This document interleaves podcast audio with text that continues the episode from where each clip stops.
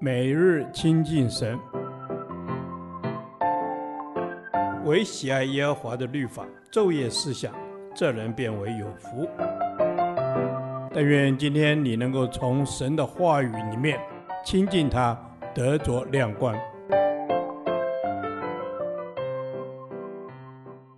创世纪第八十天，创世纪二十六章十二至二十二节。退一步，海阔天空。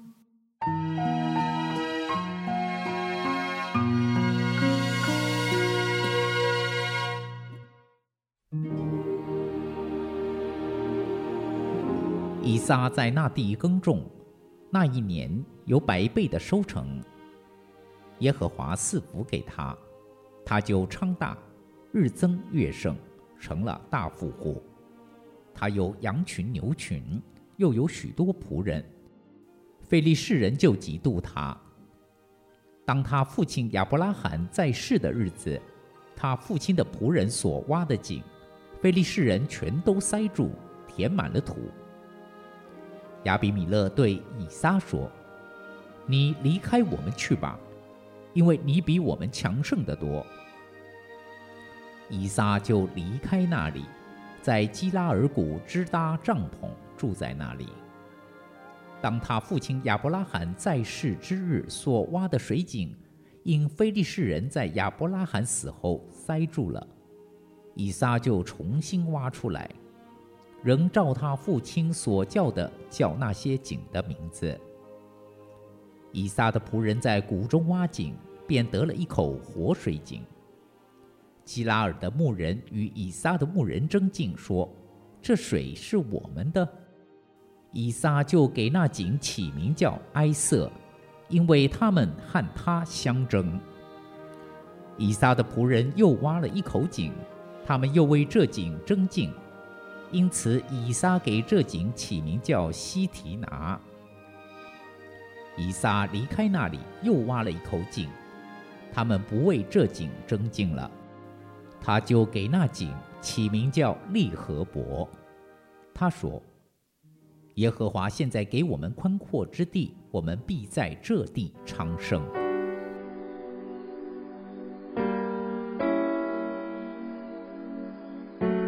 以撒顺服神，留在基拉尔，结果在饥荒之年，竟有百倍的收成。神的赐福超越环境，神定义要赐福的人，工作会有百倍的收成，而且日增月盛。但神的赐福却为以撒带来困扰。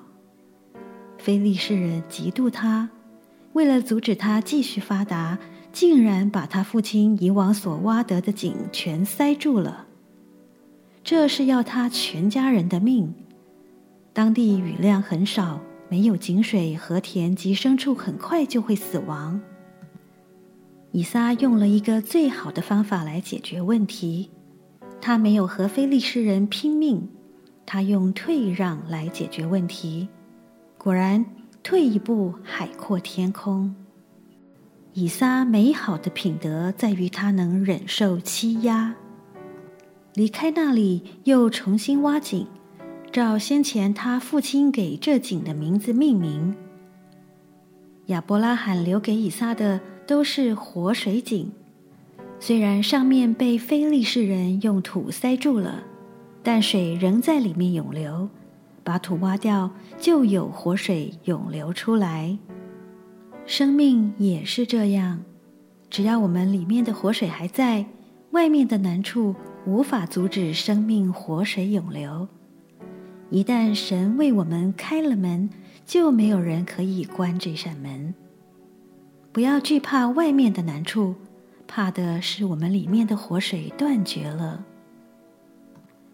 以撒在谷中挖井成功，却两次被基拉尔的牧人抢去，他便给井起名为相争和为敌。从这些名字可见别人如何恶待他，一心与他相争，与他为敌。到了第三次挖井成功，他们不再争了。因神使以撒宽阔，这也是以撒的体会。便给那井起名是“宽阔”的意思。世人以为让是吃亏，神却使退让者得以宽阔。让不是懦弱，也不是愚蠢，乃是得胜和智慧。我们常喜欢据理力争，结果常弄巧成拙。我们常用自己的方法来解决问题，却反而把问题弄得更复杂严重。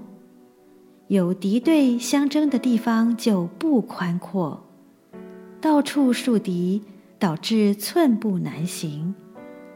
景明宽阔，代表心也很宽阔，如同马太福音五章五节说：“温柔的人有福了，因为他们必承受地土。”这真是有宽阔心的以撒最佳写照。我要像葡萄树的枝子，紧紧连于葡萄树。我要竭力保守神所赐活水江河，永留在我的里面。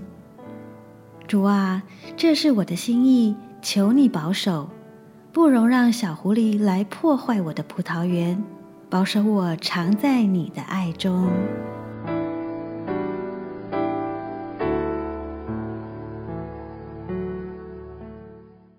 导读神的话，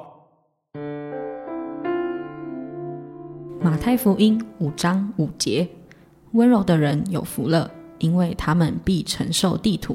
阿门。温柔的人有福了，因为他们必承受地土。主耶和华，你是良善的，是公义的，更是赐福的神。你不轻看我们所做的事情。因为你是满有怜悯的神，主啊，是的，你是满有怜悯的神。主，你说温柔的人有福了。我们常常被自己的血气带着走，控制不了自己的舌头，总是想要争一口气。求主圣灵常常提醒我们，能够闭嘴不说，用温柔的态度、行为来回应。阿门，阿门。主是的，帮助我有温柔的心来回应，求主帮助我的生命里有更多的温柔，而不是与人争竞、与人为敌。帮助我再次把眼光放回到你所在意的事上，留心观看神你的作为，你对这世代的心意。阿门。是的，主耶稣啊。我们要留心去观看你所做的，主耶稣祝福我们所做的工是顺服的，也帮助我们的软弱、无力和抱怨。即使遇到了不公平的对待，但神，你是公义的主，使我们丰盛。主啊，是的，你是公义的主，使我们丰盛。主啊，我们渴望可以成为一个温柔的、有福的人。让人看见我们的生命有耶稣的馨香之气，而被吸引，让我们可以在这地成为祝福流通的管道。阿门。主是的，帮助我在这个世代成为祝福流通的管道。主，我也要向你承认，我就是会有很想要为自己所在意的点争一口气的时候，但我愿意学习耶稣你的谦卑忍耐。求你扩张我看事情的格局，不再只是狭隘的，而是与你对齐的。这样祷告是奉耶稣基督的名，阿门。耶和华，你的话安定在天，直到永远。愿神祝福我们。